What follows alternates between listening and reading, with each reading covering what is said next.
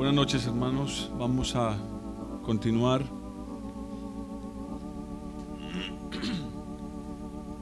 Escudriñando el tema del pecado.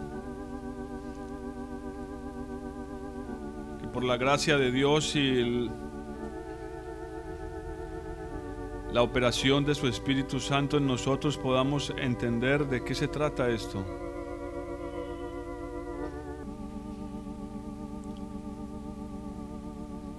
Entre más profundizo en este tema, más, más puedo ver lo, lo profundo que es. Y quisiera de alguna manera poder hacerlo,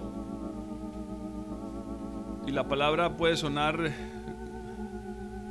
complicada, pero es la que tengo, eh, hacerlo más simple para que lo comprendamos.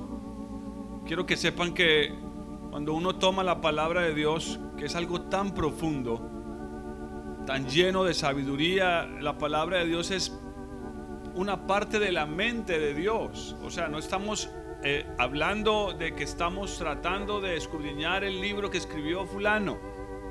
No es una obra clásica ni es el parecer de alguien importante en la vida, de algún filósofo, de alguna persona inteligente, sino que es Dios. Es, es el pensamiento de Dios. Quiero que sepan que es que al tratar de simplificar las verdades que hay en la escritura, quien se para de este lado corre el peligro de declarar cosas que pueden encerrar una gran sabiduría en una máxima pequeña, en una declaración pequeña, en una frase.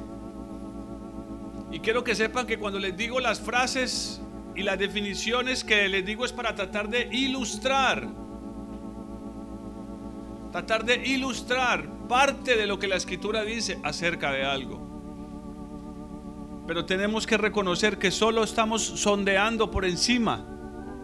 Ni siquiera hemos alcanzado las profundidades que quisiéramos. Empezando por la profundidad que tiene el libro de los romanos, la carta a los romanos. Creo que después de leerla y de estudiarla y de haber leído las demás cartas de Pablo, creo que esta es la carta más importante de Pablo en toda la escritura. No en vano es una de las cartas más odiadas en el mundo por los seculares y los humanistas. Y también dentro de los que se dicen parte de la iglesia es una de las cartas más tergiversadas para tratar de interpretar lo que es el, lo que es el Evangelio y lo que implica para aquellos que siguen al Señor. Hasta ahora hemos dicho varias cosas básicas, como les digo, son ilustrativas. Pretenden dar una idea para que en nuestras mentes sea fácil tratar de comprender. Hemos estado diciendo que el pecado es no dar en el blanco. Que si el pecado es una transgresión de la ley de Dios.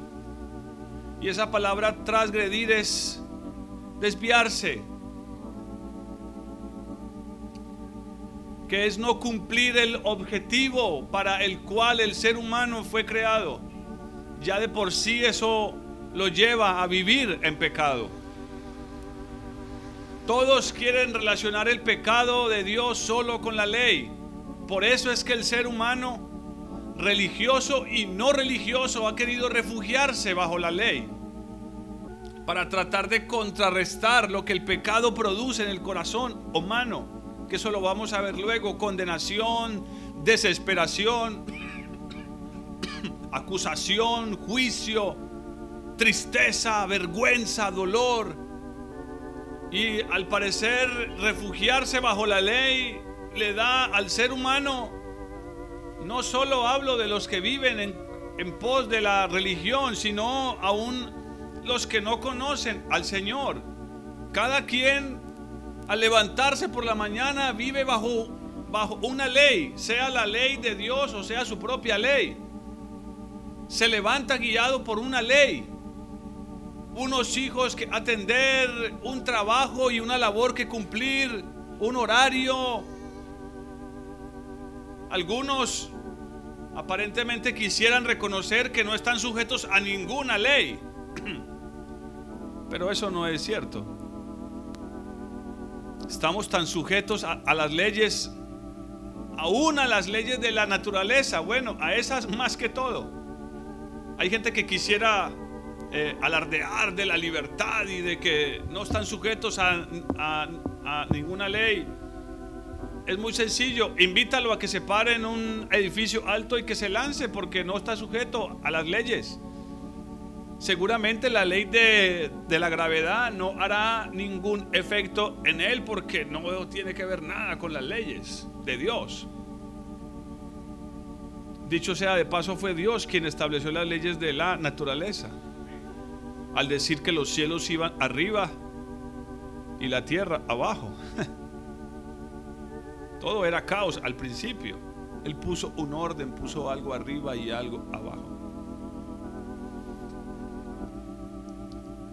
Hemos estado viendo que cuando hablamos de pecado, no precisamente estamos refiriéndonos a pecados, a las cosas que hoy hacemos, esas transgresiones, esas faltas morales y de justicia a la ley de Dios. Y no estoy contradiciéndome cuando hablo de, de la ley de Dios. Recuerden que la ley de Dios es pura y santa pero separada de un ingrediente importantísimo que vamos a ver luego, la ley es solo una acusación de que hemos pecado, de que somos malditos. El que está bajo la ley está bajo maldición, dice Gálatas. Y vamos a ver algunos pasajes claves. Pero lo que quiero enfatizar y lo que me parece más importante es entender como conversaba con alguien anoche y le hablaba de todo esto y yo, aunque estaba eh, al teléfono, yo podía sentir en mi espíritu como los ojos de esta persona eran abiertos por la escritura.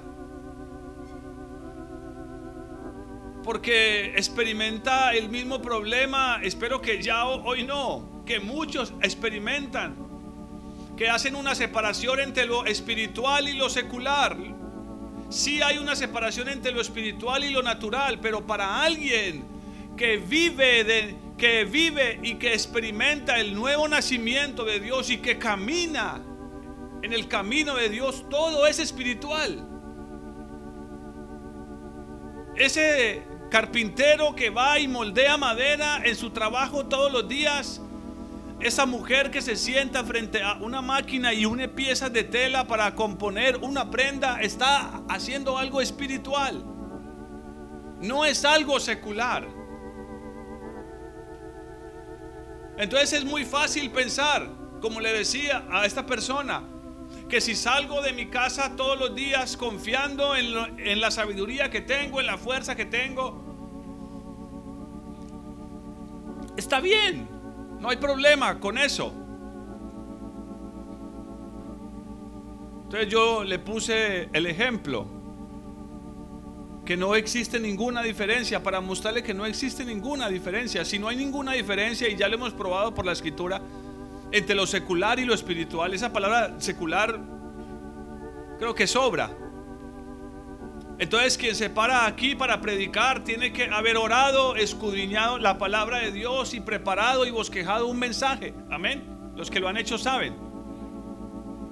Porque se están preparando para una obra que es, entre comillas, espiritual. Para un quehacer que, entre comillas, es espiritual. Ahora, si las labores que ustedes cumplen y hacen todos los días, sea hombre o mujer, en su casa o fuera de ella, también son espirituales, ¿no significa que deberíamos prepararnos de manera espiritual para eso? Buscando al Señor a través de su palabra y de la oración. Es exactamente lo mismo. Esa división que es conocida entre entre lo que la iglesia católica llama que son los, clérigos y los laicos. Es una división que se inventaron ellos. Nos ha quedado a nosotros y hasta el día de hoy, aunque muchos están en la iglesia, tienen esa división en su cabeza. Por eso creen que lo que hacen en su trabajo no tiene que ver nada con Dios. Entonces allá pueden mentir, pueden falsear, ser deshonestos, faltar, robar, quitar, poner, porque eso es el mundo. Pero no funciona así ante los ojos de Dios. Somos seres totalmente espirituales. Y la escritura lo deja muy claro. ¿Y por qué estoy diciéndoles esto? Porque cuando hablamos de pecado tenemos que entender hasta dónde llega el pecado y cómo es que lo ve Dios. Por eso la importancia de lo que compartimos la vez pasada. Cuando Dios envió el diluvio sobre la tierra, ¿qué ley? ¿Qué parte de, de, la ley de Dios estas personas habían infringido como para que Dios arrasara a toda una generación? A varias generaciones. No quedó un solo hombre sobre la tierra, excepto Noé y su familia. ¿Qué ley habían ellos roto o quebrantado si no había ley? La ley vino después de Moisés. Ya lo vimos. El Señor lo dice. No contenderá más mi espíritu con el hombre, porque Él es carne. Y por eso ya lo hemos visto. Romanos dice que el Señor condenó, condenó el pecado en la carne. Condenó el pecado en la carne. Carne es nuestra naturaleza. Amén. No es, no es solamente esto. Si tiene una relación, porque es por causa del pecado que tenemos que morir físicamente. Amén. Es por causa del pecado que tenemos que morir físicamente. Eso no tiene discusión. Pero ¿qué fue la ley que quebrantaron estas personas que hizo que Dios los arrasara por completo? Una oposición al trato de Dios. Miren hermanos, y por eso es que muchas personas van de fracaso en fracaso, porque no se dan cuenta que mientras hacen sus tareas, negocian, compran, venden, producen, Dios los está tratando. Dios está probándolos espiritualmente. En fidelidad, en honestidad, en justicia, las amas de casa que no comprenden que ahí, en sus casas, mientras cuidan de sus hijos y de sus hogares, Dios las está probando. Y que todo eso tiene un contexto espiritual. Y que por esa razón, por pensar de una manera distinta, es que las personas nunca llegan a comprender el propósito de Dios en sus vidas. Y no se dan cuenta que lo que les pasa tiene un propósito de Dios. Que a una, mire hermano, cosas tan simples como que a una mujer en la casa cocinando se le queme el arroz. Eso podría llevarla a la ira,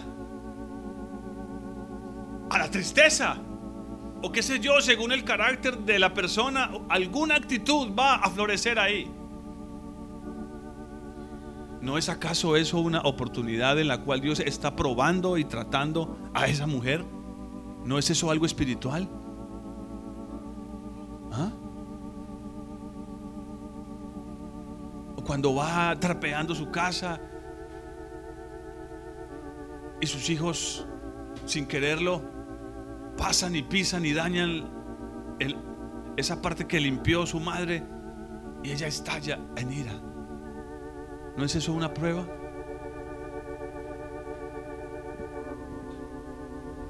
Ahora, dicho sea de paso, sí puede ser una prueba, pero también quiere decir que tu hijo necesita vara, porque si le, si le dijiste, quédate quieto que estoy eh, limpiando el piso y no lo hizo, hay que darle vara. Pero sí sigue siendo una prueba. ¿Entienden a dónde quiero llegar con esto? A ver. Amén. No estamos viviendo vidas seculares sino vidas espirituales. Donde por insignificante que parezca la tarea que estamos, que estamos realizando, Dios está buscando cumplir su propósito en, en nosotros. Amén. También dijimos que aparte de que pecado significa dar en el blanco, también el pecado tiene que ver con escogernos a nosotros por encima de Dios. Y en ese sentido quiero mostrar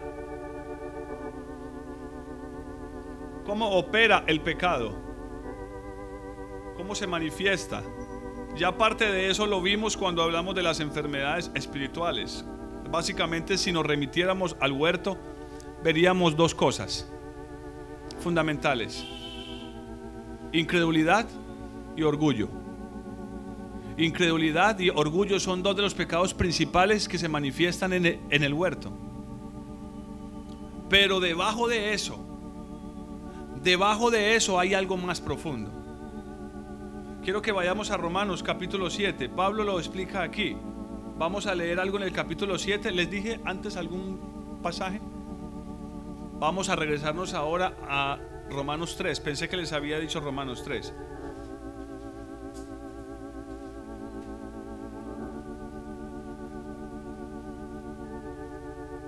Y me gusta, voy a leer el versículo 22 en adelante, pero me gusta cómo empieza Romanos 7, haciendo una analogía que está tomada del matrimonio, porque así es nuestra relación, tanto con Dios como con el pecado. Es una relación en la cual estamos sujetos. Y la única manera de librarnos de esa sujeción, de estar bajo esa sujeción, es por la muerte. Pero miren lo que dice el versículo número 22.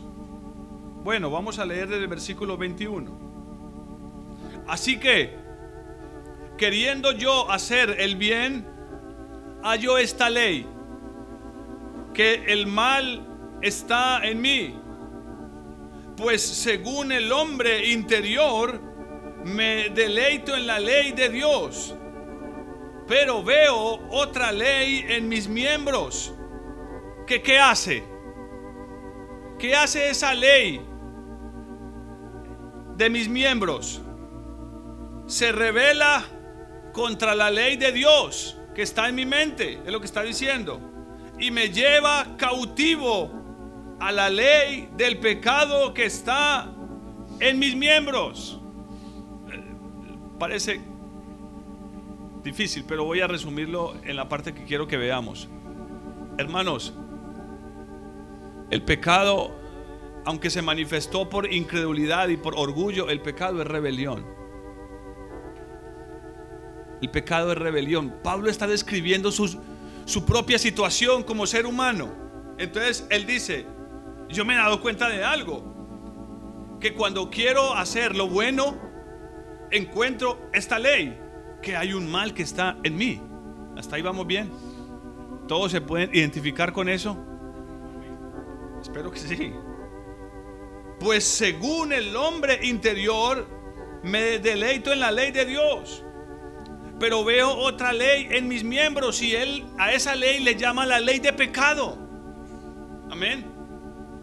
Por eso es que algunos, miren hermanos, como no sabemos leer, porque es una de las cosas que no nos enseñaron en la escuela a saber leer, lastimosamente. No sabemos leer, creemos que cuando se habla de la ley y que la ley es mala y que no estamos bajo la ley, estamos diciendo no estamos bajo la ley de Dios. Pero es que Él aquí habla de dos leyes. Ah, y creo que ahí queda claro, ¿no?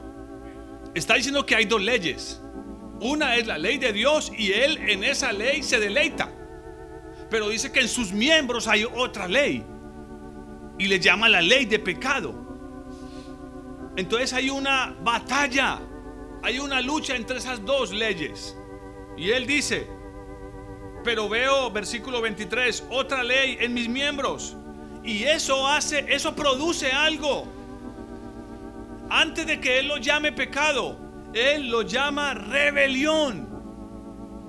Porque eso es la esencia. Eso es lo que está por debajo de lo que podríamos ver en el huerto. Orgullo e incredulidad. Ahí abajo la esencia de eso es rebelión. Por eso les dije que me gusta mucho cómo comienza Romanos 7, haciendo una analogía del el matrimonio. Dice, la mujer está unida, está sujeta a su marido mientras él vive. Y a menos de que él muera, ella está bajo la autoridad y la sujeción de su marido.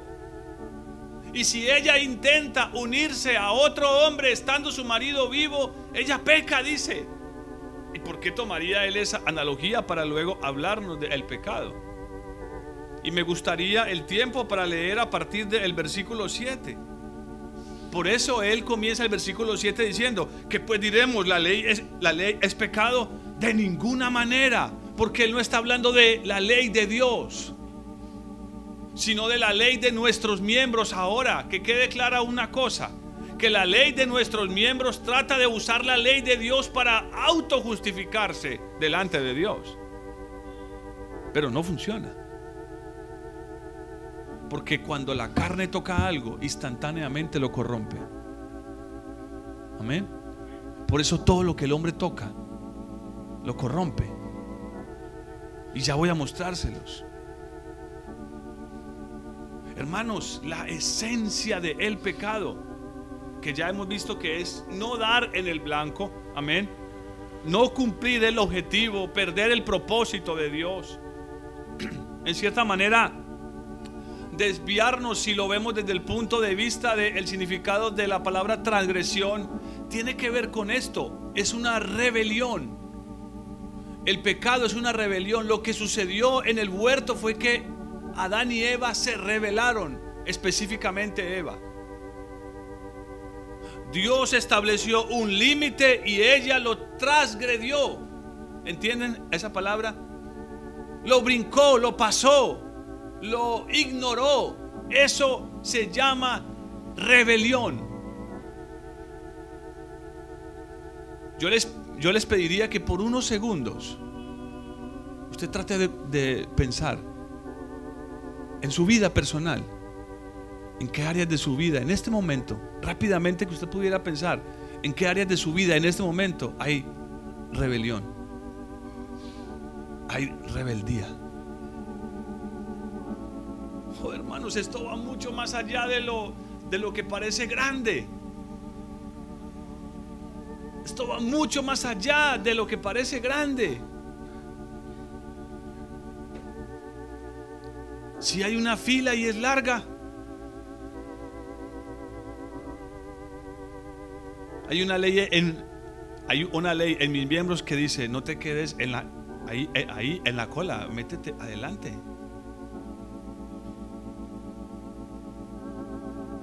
Hay un semáforo y el semáforo está en verde, pero hay uno de estos orientadores con su pitico y deteniendo el tráfico, pero el semáforo está verde y tú dices, pero está verde.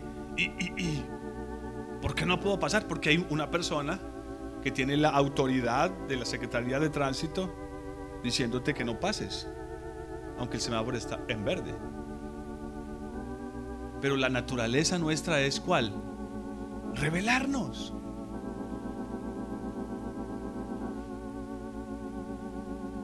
En los hijos, ¿qué sucede? Hay desobediencia, pero antes de la desobediencia, lo que hay es una naturaleza rebelde. Amén.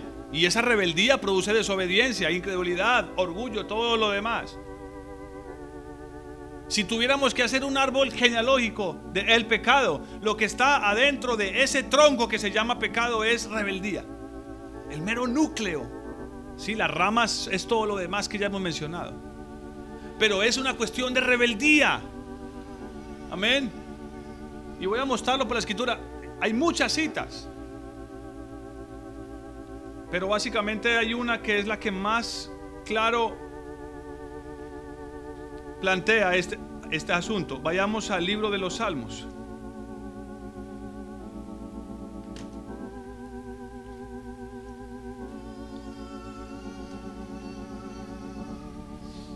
Salmo 51.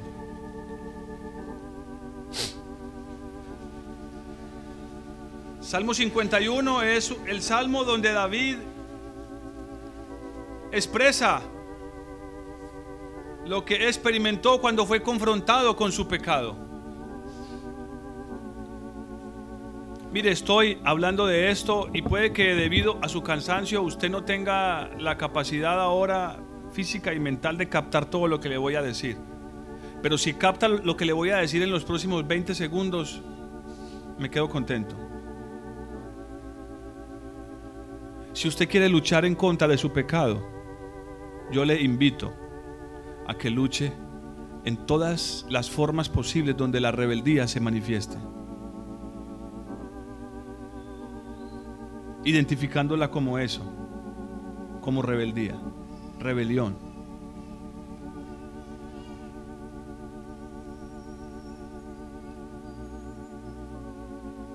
¿Están en dónde?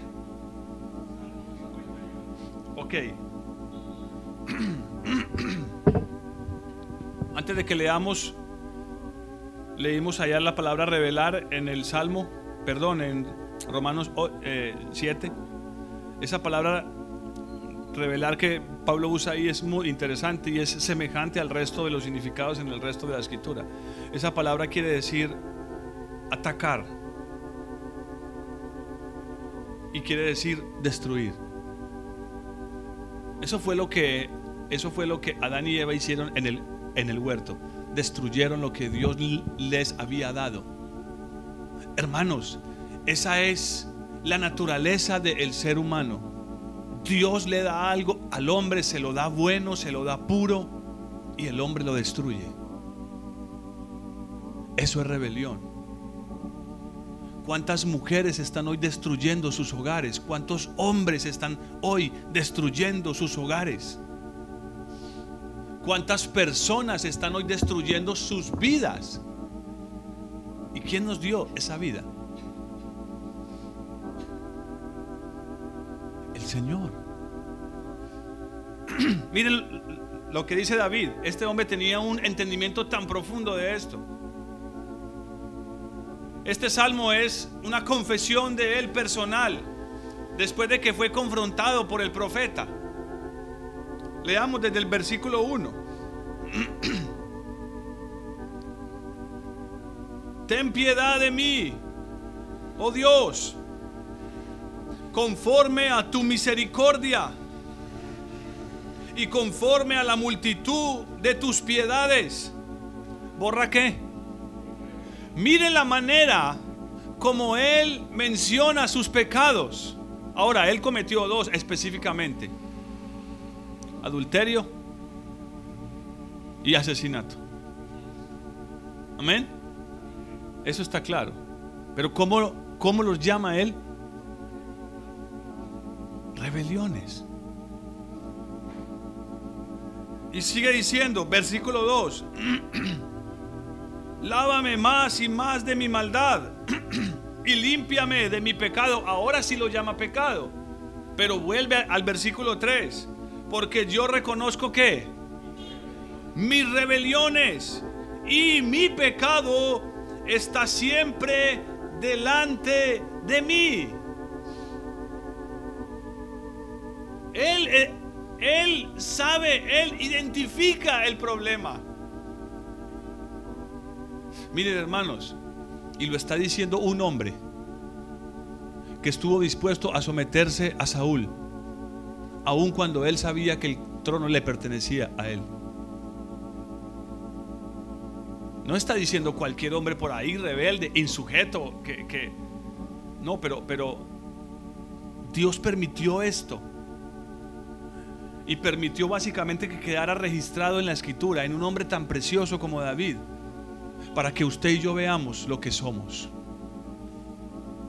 Y me gusta cómo comienza él el salmo, porque él encuentra que a lo único que puede aferrarse es a la misericordia de Dios. No encuentra otra cosa que aferrarse. Teniendo en cuenta que no había habido ningún rey tan precioso como David.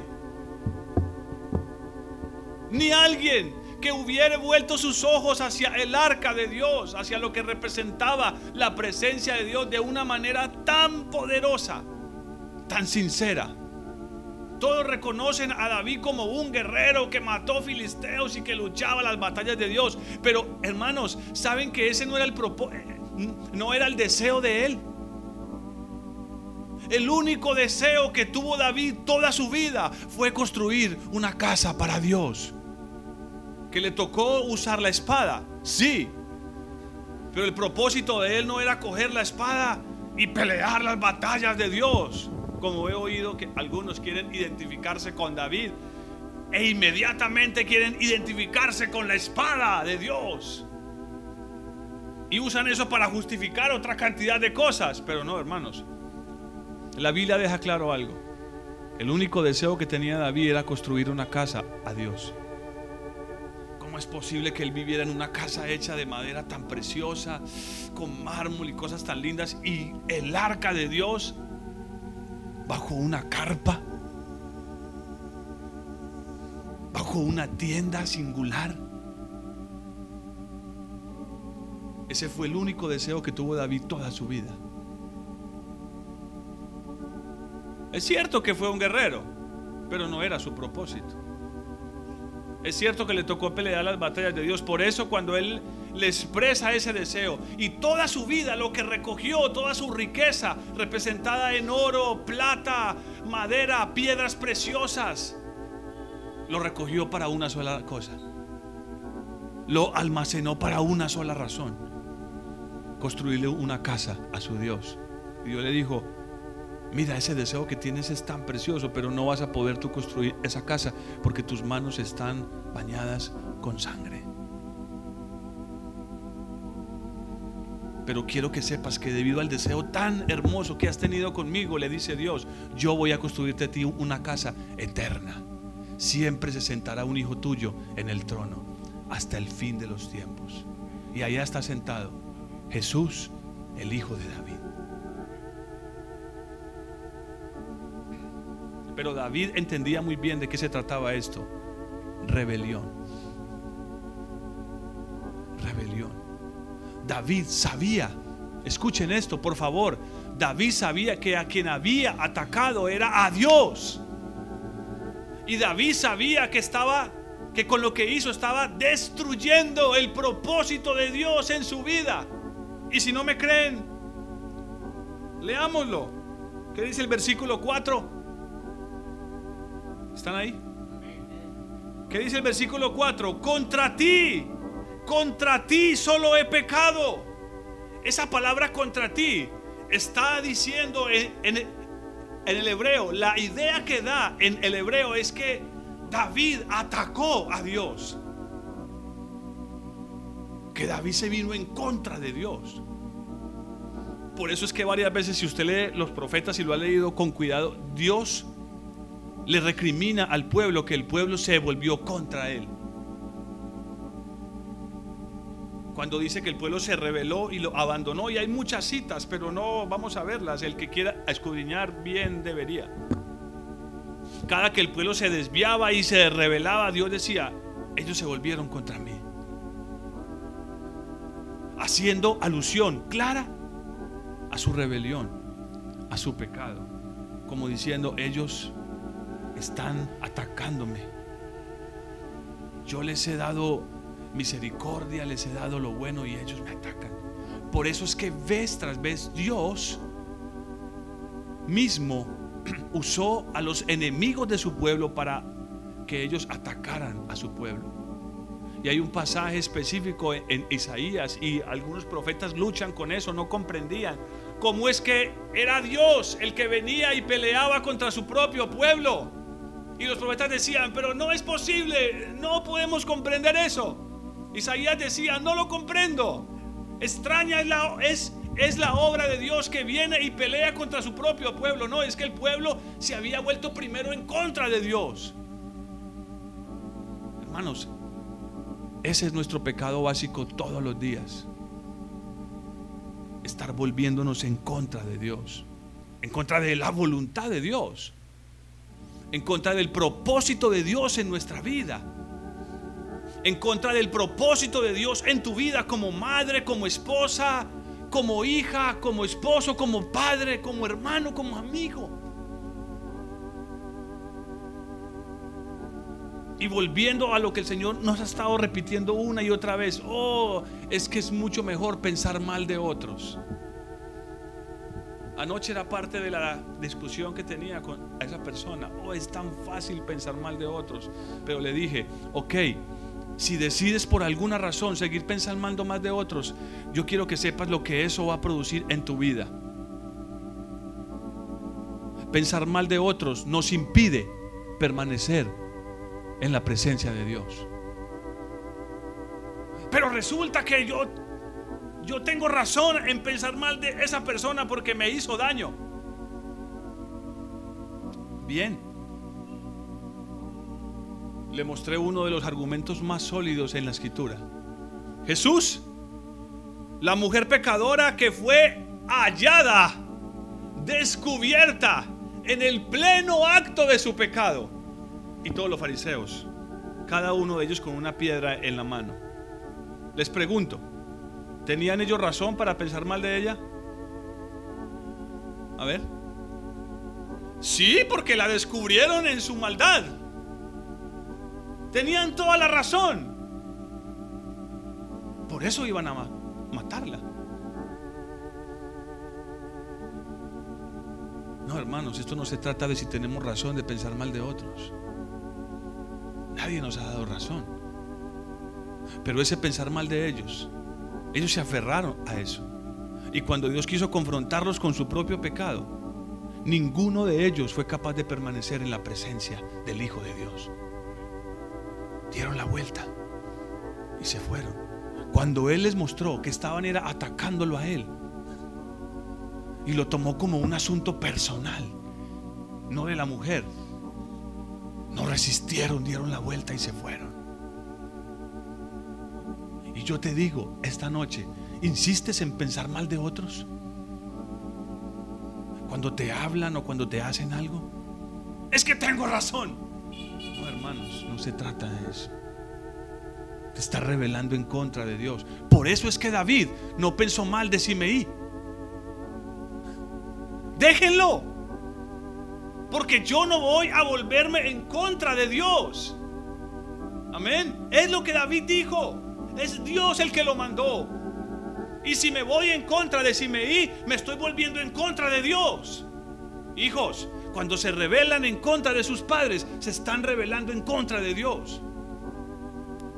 Porque Dios puso a sus padres para que ejercieran autoridad, disciplina, castigo si es necesario y todo lo demás en sus vidas. Rebelarse en contra de un, de un padre es rebelarse en contra de Dios. Eso es pecado, es ir en contra de Dios. Terminamos, escuchen esto, es tan abominable que no nos damos cuenta, pero terminamos atacando a Dios. Contra ti, contra ti he pecado, dice David. Él no se anda con rodeos. Él sabe que se había vuelto en contra de Dios. Oh hermano, si usted puede leer todos los profetas y leer las muchas veces que una y otra vez el pueblo se volvió en contra de Dios. Como cuando el Señor le dijo a Moisés, Moisés, no te angusties, no te están desechando a ti, me están desechando a mí. O como cuando el pueblo dijo, queremos rey, Samuel, queremos un rey como las demás naciones, no queremos ser diferentes. No queremos que la gente venga y, nos, y, nos, y nos ponga el dedo y nos, y nos haga ver que somos muy diferentes. Queremos ser como las demás naciones. Queremos un rey. Ah, sí. Y otra vez el Señor volvió y le dijo a su, a su profeta, no te preocupes, no llores, es a mí al que me están desechando, no es a ti. Una y otra vez ha sido el pecado del pueblo de Dios y sigue siendo nuestro pecado hoy. Sutil, pero al fin de cuentas es una rebelión en contra de la voluntad de Dios. Padre, madre, cuando te niegas darle vara a tu hijo, ¿en contra de quién te has vuelto? A ver, los padres y madres que están aquí, a ver si han entendido esta verdad se están volviendo en contra de Dios. Hermanos, no lo estoy diciendo yo. Lo dice la palabra de Dios. David lo tenía muy claro. Contra ti, contra ti he pecado. He, he hecho lo malo delante de tus ojos para que sea reconocido justo en tu palabra y tenido por puro en tu juicio. Esa es la rebelión, hermanos. Eva se volvió en contra de su Dios. Satanás lo consiguió así. No, Eva, no seas ingenua. Dios no te está protegiendo. Eva, lo que Dios quiere es que tú no seas como Él. Oh, qué triste. Cuando percibo que mi corazón y el corazón de otros que están en angustia sienten, como que tratan de expresar, como que tratan de manifestar que Dios está, está haciendo algo en contra de ellos que Dios no quiere la bendición de ellos, sino que Dios está haciéndoles la vida dura por causa de sus pecados. No, ya, ya, ya vimos que no es así, hermanos. No es así. No es lo que la escritura dice.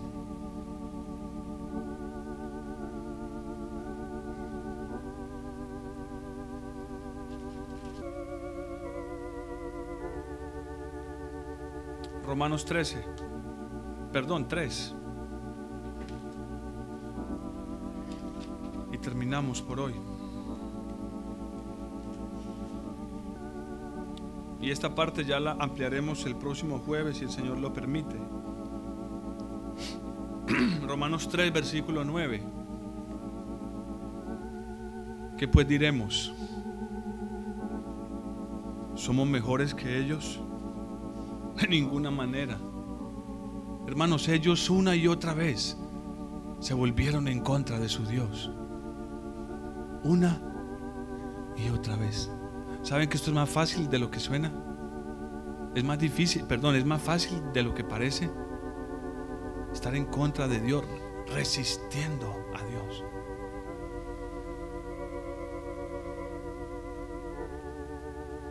De ninguna manera dice, pues hemos demostrado que todos, tanto judíos como gentiles, están bajo, bajo el pecado. Como está escrito, no hay justo ni aun uno. No hay quien entienda. No hay quien busque a Dios todos se desviaron, a una se hicieron inútiles. No hay quien haga lo bueno. No hay ni siquiera uno. Sepulcro, perdón, sepulcro abierto es su garganta. Con su lengua engañan. Veneno de víboras hay debajo de sus labios. Su boca está llena de maldición y de amargura. Sus pies se apresuran para derramar sangre destrucción y miseria hay en sus caminos y no conocieron camino de paz. No hay temor de Dios delante de sus ojos. Es Pablo citando el Salmo 14 y el Salmo 53. Léanlo en sus casas. Es Pablo citando no su propio razonamiento acerca de lo que es el pecado, sino citando las escrituras, la santa ley de Dios.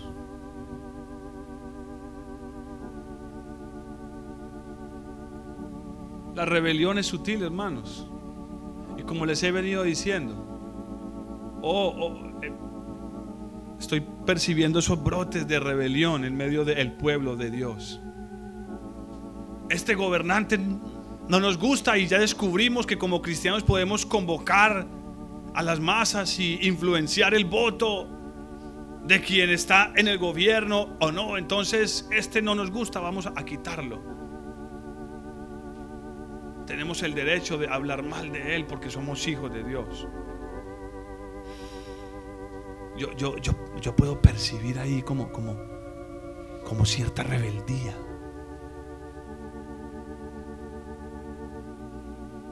Ahora, van a maquillarlo y ya lo, ya lo maquillan. Se llama desobediencia civil. Ahora, si alguien tiene dudas con esto, con mucho gusto me siento a su lado y le explico en qué momento sí tenemos el derecho de no obedecer a un gobierno humano sobre nuestra cabeza. La, la Biblia lo deja claro, pero no es el tema hoy. El tema es la tentación que está en usted y en mí de rebelarnos en contra de Dios y en contra de lo que Dios ha establecido. Póngase de pie, hermanos, y vamos a orar al Señor esta noche.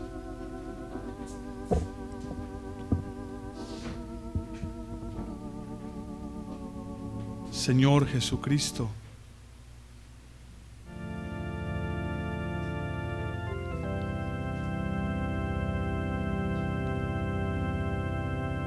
Abre nuestros ojos. No hay otra manera de poder entender tu camino, Señor. De poder entenderte a ti, Señor, tu carácter y tus caminos. Revélanos tus caminos. Señor, revélanos tus caminos. Y no permitas que esa ley de pecado que opera en nuestros miembros, nuestros ojos, nuestra boca, nuestras manos, nuestra mente, no permitas que esa ley que opera en nuestros miembros nos haga rebelarnos en contra de la ley de Dios. Terminar, y terminar, Señor, siendo hombres y mujeres que en una actitud de rebeldía están en contra de Dios.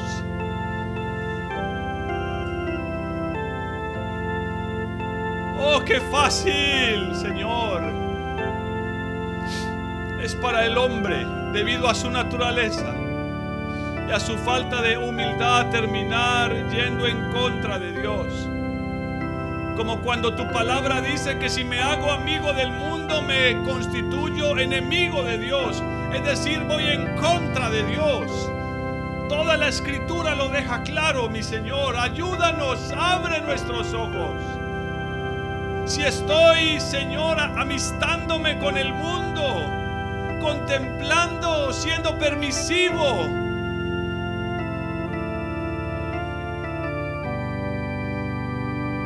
básicamente eso me hace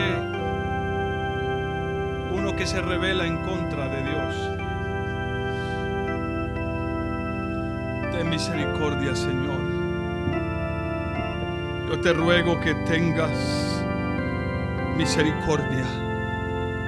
David sabía que no había otra cosa a cual aferrarse que no fuera tu misericordia, Señor. Y es a lo que en esta noche y es la invitación que le hago a estos tus hijos. Aferrarnos a tu misericordia, mi Señor. No hay otra manera, Señor. No hay otra esperanza. Que en tu gran misericordia, Señor nos libres, nos libres de nuestra rebelión.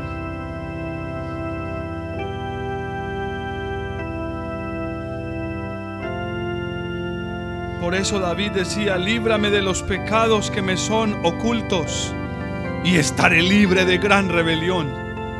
Oh, qué precioso este hombre, qué entendimiento tenía y no porque fuera mejor que nosotros aunque seguramente lo era, se trataba de tu misericordia, de la gracia que derramaste sobre él, porque él no tenía, Señor, ningún reparo en reconocer que se había vuelto en contra tuya, Señor.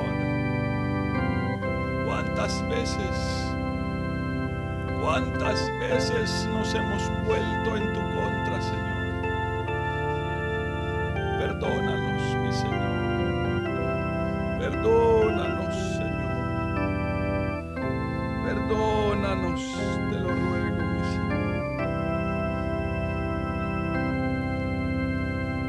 Y haz en nosotros lo que hiciste en Abraham, tu amigo, mi Señor. Tu amigo seré.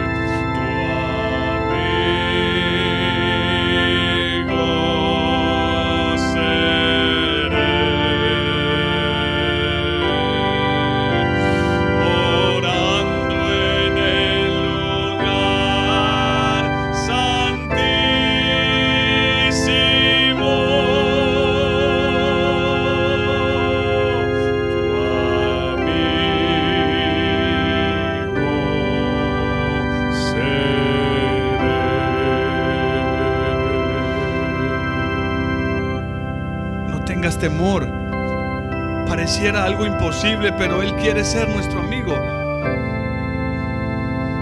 No quieres decirle esta noche, Señor, quiero ser tu amigo, quiero ser tu amiga, quiero andar contigo. El Señor le dijo a sus discípulos, sois mis siervos, sois mis amigos y hacéis lo que yo os digo.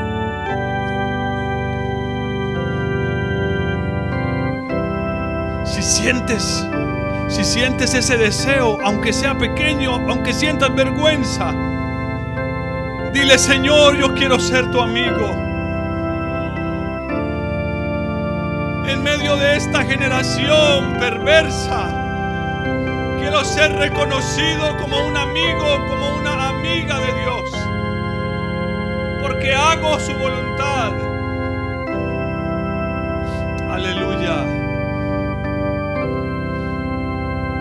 Contigo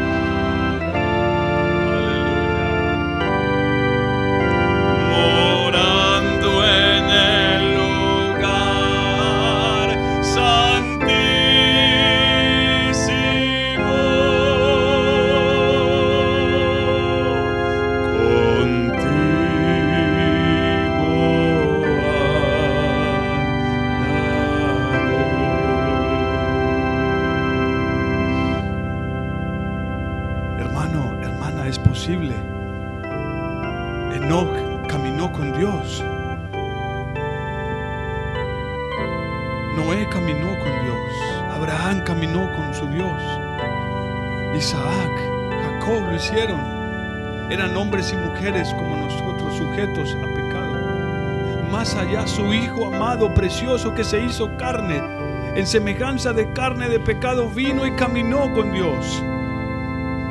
Y nos abrió la puerta, dice, rasgó el velo para que usted y yo podamos entrar a ese lugar santísimo tener esa intimidad con Dios, esa comunión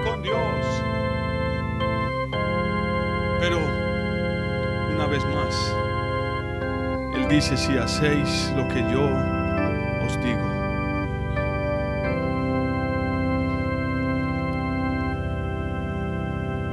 Señor, gracias, porque yo sé que en esta generación, puedes levantar hombres como Noé, justos, perfectos, mujeres como Sara, como Débora, como María, justas, perfectas, dispuestas a hacer lo que su Señor les diga. Tómanos de tu mano, Señor. Tómanos de tu mano. Solos no podemos. Es imposible para nosotros. Y haznos tus amigos. Haznos tus amigos, te lo ruego, mi Señor.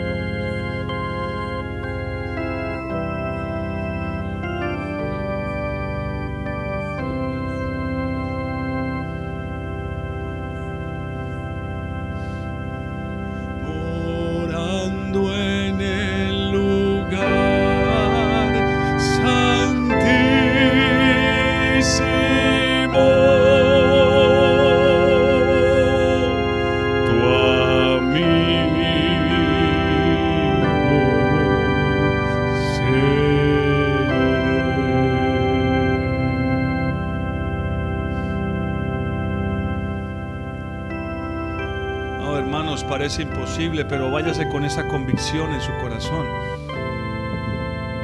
Él quiere que seamos llamados sus amigos. Sus amigos. Aquellos que lo conocen en lo íntimo y que hacen lo que Él les dice. Amén. Amén hermanos, el Señor les bendiga, que pasen una feliz noche.